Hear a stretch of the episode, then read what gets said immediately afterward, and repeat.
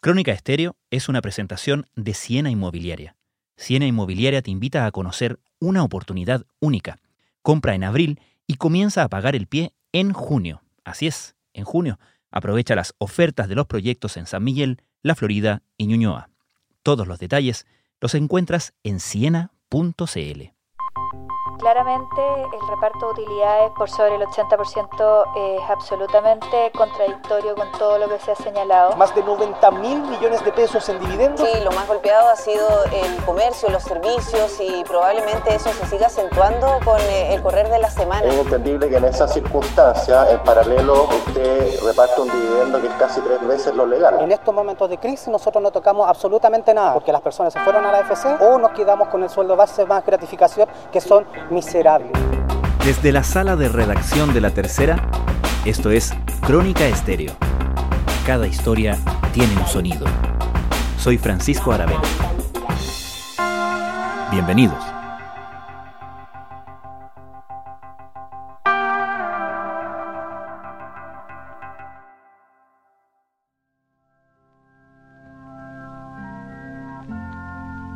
Es temporada de juntas de accionistas y por ende de repartir dividendos.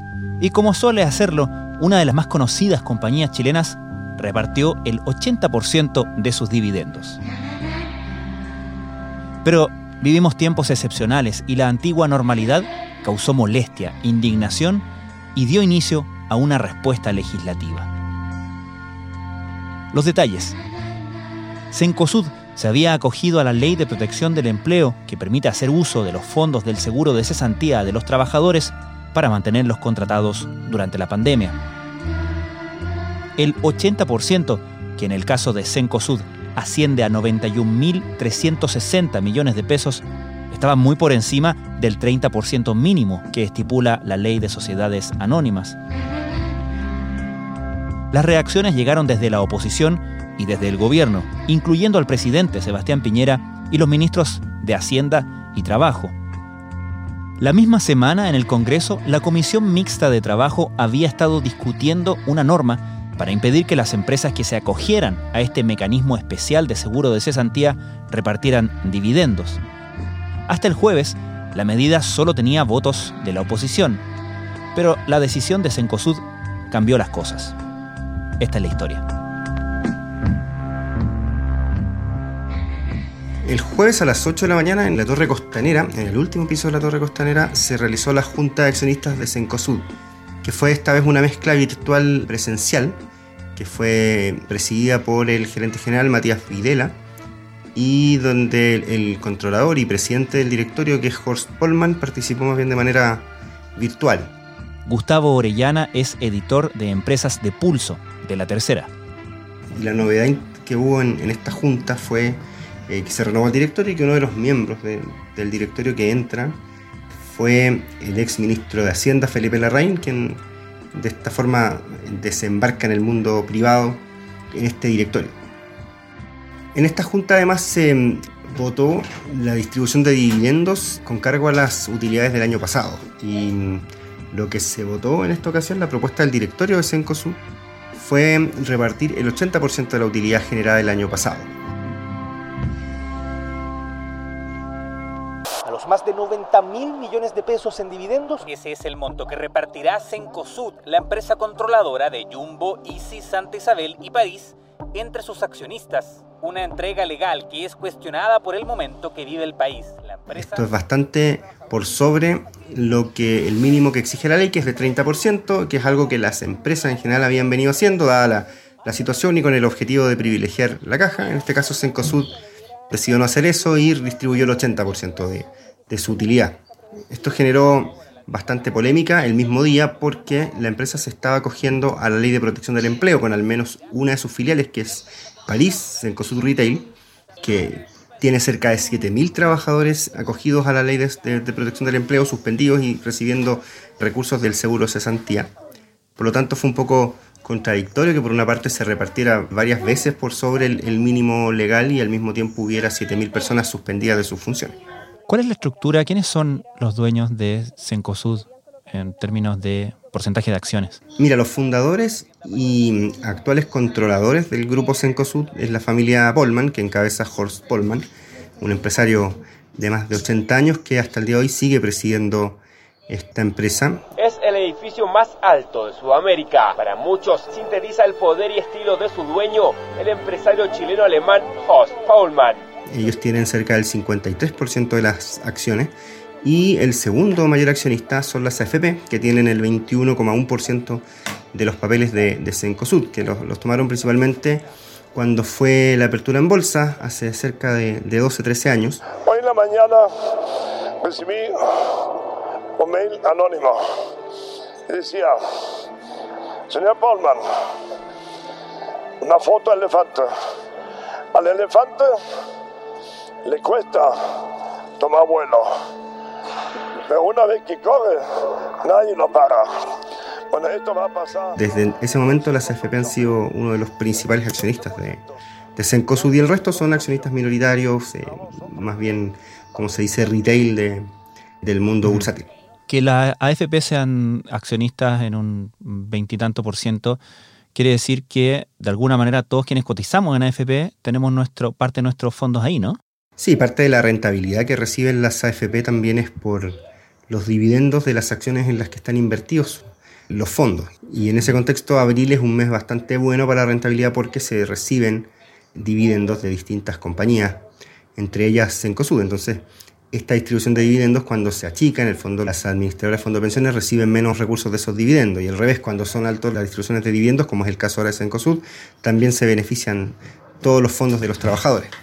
¿Por qué la ley establece un mínimo de 30% de repartición de utilidades? Esto generó bastante polémica cuando comenzó la, el periodo de juntas de accionistas porque había personas que decían, bueno, ¿cómo empresas que están con problemas están distribuyendo dividendos? Y las empresas están un poco amarradas de manos porque tienen por obligación que repartir a lo menos el 30% de sus utilidades, que eso es algo que pone la ley de valores y que tiene como objetivo también proteger a los accionistas minoritarios y genera un incentivo para que, aparte de los controladores, eh, otros inversionistas, entren a la propiedad de las empresas y tienen como contraprestación, además de la valorización de las acciones, el pago de, de, los dividendos, que es la rentabilidad en el fondo de las, de las acciones que ellos están comprando.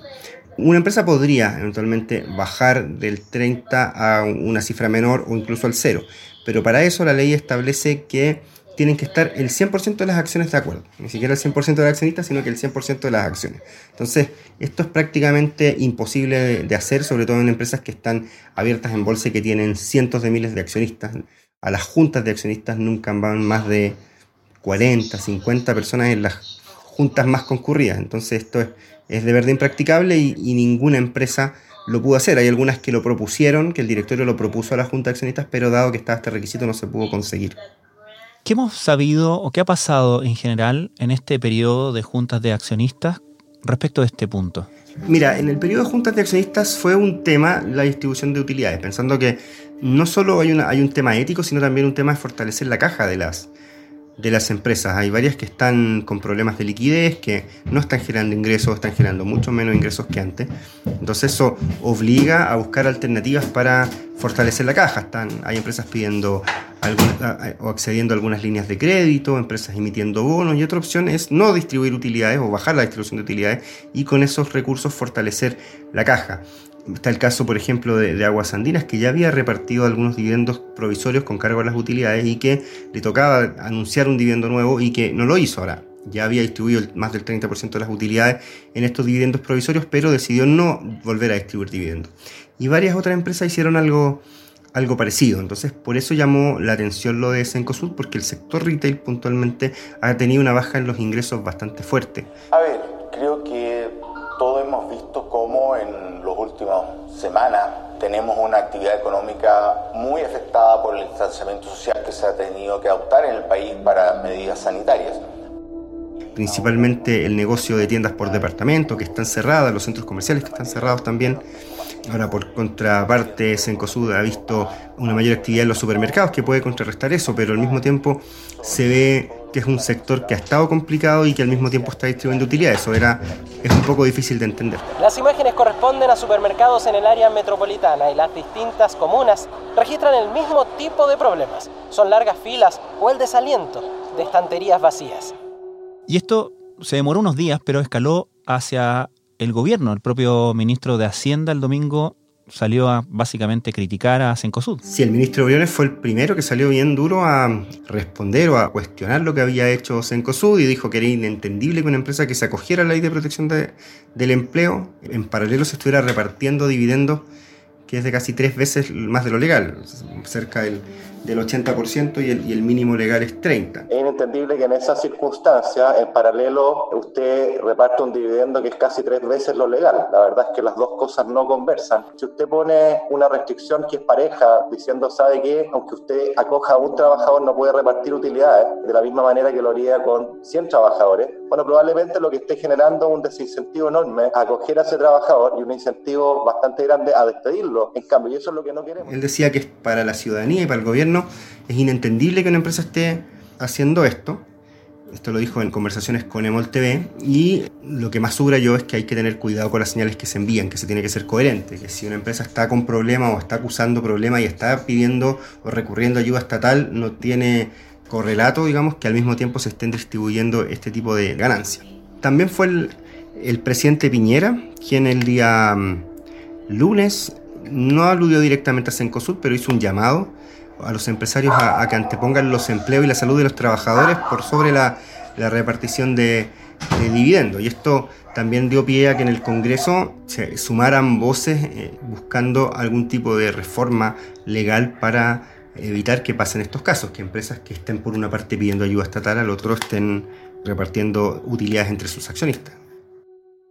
Y la propia ministra del Trabajo, María José Saldívar, también salió a anunciar acciones incluso. Ella dijo que la Dirección del Trabajo tiene que meterse en este tema y poner los, antecedentes ante los tribunales. Ella es la, jefa de la, Dirección del Trabajo, por lo tanto es una especie de, orden o de mandato que ella da eh, y que el tema tendrá que verse en sede judicial, si es que efectivamente esta empresa está saltándose el espíritu de la ley o la ley misma y está recurriendo a estos beneficios de manera quizás irregular. Claramente el reparto de utilidades por sobre el 80% es absolutamente contradictorio con todo lo que se ha señalado. Eh, no busca en ningún caso eh, interpretar que es una empresa que se encuentre afectada por esta situación y es por eso que los antecedentes, la Dirección del Trabajo deberá ponerlos en antecedentes de los tribunales de justicia tal como eh, se ha señalado y nosotros vamos a, a, preocuparnos de que así sea y ahí será en sede judicial donde se formulen los descargos. Volvemos en unos segundos. Crónica Estéreo es una presentación de Siena Inmobiliaria. Siena Inmobiliaria te invita a conocer una oportunidad única. Compra en abril y comienza a pagar el pie en junio. Así es, en junio. Aprovecha las ofertas de los proyectos en San Miguel, La Florida y Ñuñoa. Todos los detalles los encuentras en siena.cl. Estás escuchando Crónica Estéreo. Cada historia tiene un sonido. Hoy abordamos las reacciones a la repartición de dividendos de Cencosud y su repercusión en la modificación a la Ley de Protección del Empleo. ¿Qué respuesta dio Cencosud ante todas estas críticas? Bueno, ayer Cencosud salió a defenderse a nombre de tanto de Cencosud como de Cencosud Shopping, que es la unidad administradora de centros comerciales, donde ellos dicen que como empresa no han suspendido ningún contrato de, trabajo. Dijo que Cencosud es un holding que tiene más de 120.000 colaboradores, que en Chile tiene cerca de 53.000 empleos a través de, de, sus distintas filiales y que más de 45.000 de ellos están trabajando en las áreas donde hay actividad todavía, como Jumbo, Santa Isabel, Easy y los, y los centros comerciales, por lo menos en toda la parte de, administración. Y ellos precisaron que son solo 7.700 colaboradores los que están acogidos voluntariamente, según ellos, a la ley de protección del trabajo. Esto, según ellos, tiene una vigencia de tres meses o, o lo que demore en la reapertura de las tiendas, es decir, se abren las tiendas, vuelven todos estos trabajadores. Hasta ahora la tienda París suspendió el contrato de más de 7.000 colaboradores, los que deberán cobrar el seguro de cesantía para tener ingresos. Utilizaron la ley de protección del empleo, pese a que el holding repartió millonarias ganancias. Pésima señal para los trabajadores. Nosotros les generamos los dineros que ellos están repartiendo. Eh, y según la empresa, al mismo tiempo ha entregado beneficios adicionales para compensar los ingresos, como el pago de seguros de salud, las imposiciones y algunos descuentos adicionales para la compra en los supermercados. Esa fue la defensa. Ahora, ellos no se refirieron y no se han referido hasta ahora a la distribución de, de utilidades, si eso fue o no legítimo o ético, que es quizás el, la mayor duda que existe. Y además el hecho de que no sea directamente Sencosud, sino que algunas de sus filiales, en este caso Sencosud Retail, es un poco complejo de entender por parte de, o sea, respecto a Sencosud, porque efectivamente es una filial que es 100% Sencosud, entonces todas las decisiones que toman en esa empresa pasan por el holding y por la matriz. Gustavo, al mismo tiempo, como tú bien indicabas al principio de nuestra conversación, en la Junta de Accionistas del jueves pasado se anuncia que entra como director de la empresa el exministro de Hacienda Felipe Larraín. ¿Qué efectos tuvo ese anuncio? Eso fue bastante sorpresivo porque si bien Felipe Larraín ya había arribado a Clapes, por ejemplo, que es donde él ha hecho investigación, no se esperaba que él entrara al mundo privado y menos una empresa del tamaño de Cencosud. Él no tuvo directamente relación en esta decisión porque él es nombrado en el directorio, en la Junta de Accionistas y esta decisión se tomó previo a la Junta de Accionistas por el directorio, por así decirlo, antiguo, donde se repiten varios nombres, que sigue presidido por Horst Polman y que es controlado por la familia Polman, pero donde él ya no formaba parte cuando se toma esta decisión. Pero sí aumentó las suspicacias porque el gobierno ha tenido este flanco abierto de la relación con las empresas, es un tema que Piñera no se ha podido sacar del todo, entonces que al mismo tiempo una empresa que ficha al, ex ministro de Hacienda y que toma esta decisión hace que hizo más bien que aumentaran críticas sobre esta compañía. Al primero diferenciar los casos, eh, un 95% de las empresas que se han acogido a este beneficio son pequeñas y medianas empresas y lo han hecho muy bien. El caso de Sencosud lo tratamos hoy día en el comité político y claramente nos preocupa de sobremanera, porque lo que no se entiende es que una empresa que tiene utilidades muy grandes, como el caso de Sencosud, y que son legítimas y son bien habidas, recurra a un beneficio del Estado, como es la ley de protección al empleo, y al mismo tiempo reparte utilidades por sobre eh, lo que exige la ley. Y esto también tuvo un efecto en la discusión parlamentaria. Claro, el día lunes en la comisión mixta que está analizando cambios a la ley de protección del empleo se analizó este tema y se llegó a cierto consenso que se establezcan pisos mínimos para que las empresas que se acojan a la ley de protección del empleo no puedan aumentar la repartición de dividendos o no distribuyan por sobre el mínimo legal. De todas formas, en el caso de, tanto de Cencosud como todas las demás empresas que ya realizaron sus justas de accionistas y ya tomaron estas decisiones sobre distribución de dividendos con cargo a las utilidades del año pasado, ya no es mucho lo que se puede hacer. No sé, los dividendos ya estarán distribuidos y ya están en proceso de, de pago.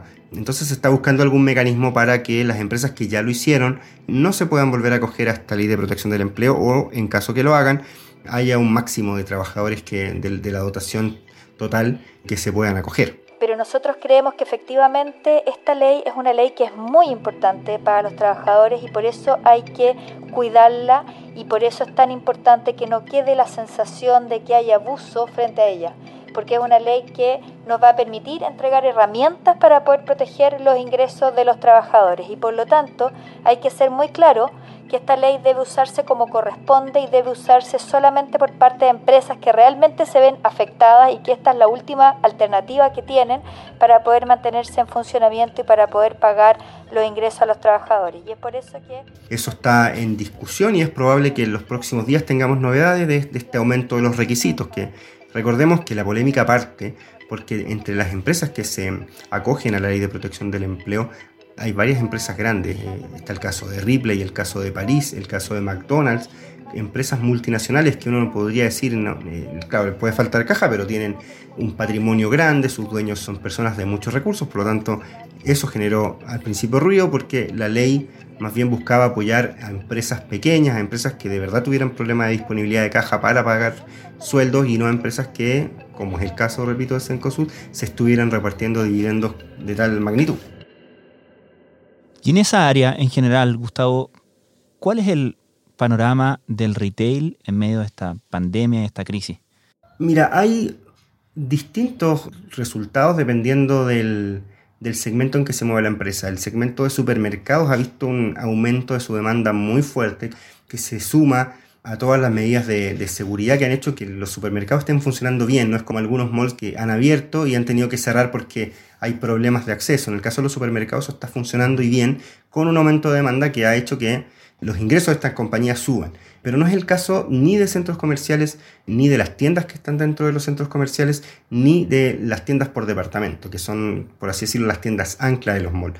Esas siguen algunas abiertas de tiendas por departamento, principalmente en regiones, en Santiago es menos, y los centros comerciales prácticamente están todos cerrados, salvo algunos servicios básicos como farmacias, como supermercados, eh, bancos, eso sigue abierto dentro de los pero todas las tiendas dentro están cerradas. Entonces, si lo podemos dividir por segmentos, supermercado está bien, está con muchas ventas.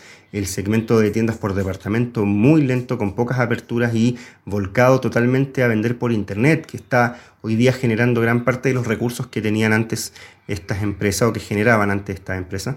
Y las tiendas dentro de los malls yo diría que son las más complicadas porque no tienen el, el volumen o la capacidad de de vender por internet eh, de manera masiva, como lo hace, por ejemplo, Falabella o como lo puede hacer Ripley. Entonces, eso es el principal problema y tampoco hay mucha certeza sobre cuándo abren los centros comerciales. Entonces, yo diría que ese es el sector más golpeado, junto también con los propios centros comerciales, que quizás se planteaba una apertura gradual durante eh, mayo, pero el aumento en, el número de contagios hizo que todos esos planes se revirtieran y estuvieran ahora en el congelador. Comentábamos sobre la reapertura del mall Apumanque, esto en la comuna de Las Condes, una situación que cambió en las últimas 24 horas. Claro, porque durante la jornada de ayer había un 55% de los locales que habían sido habilitados, una situación que llevó a que de hecho se formaran filas para poder hacer ingreso y donde se había calificado como un éxito este plan piloto. Gustavo Orellana, muchas gracias. Gracias a ti, Francisco.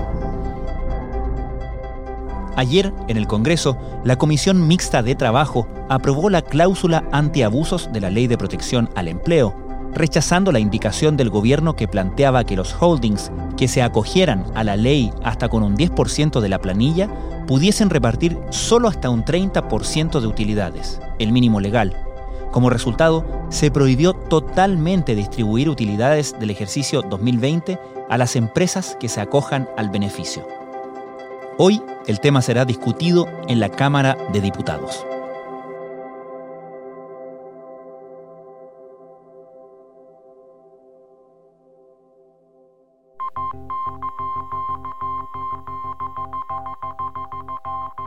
Crónica Estéreo es un podcast de La Tercera.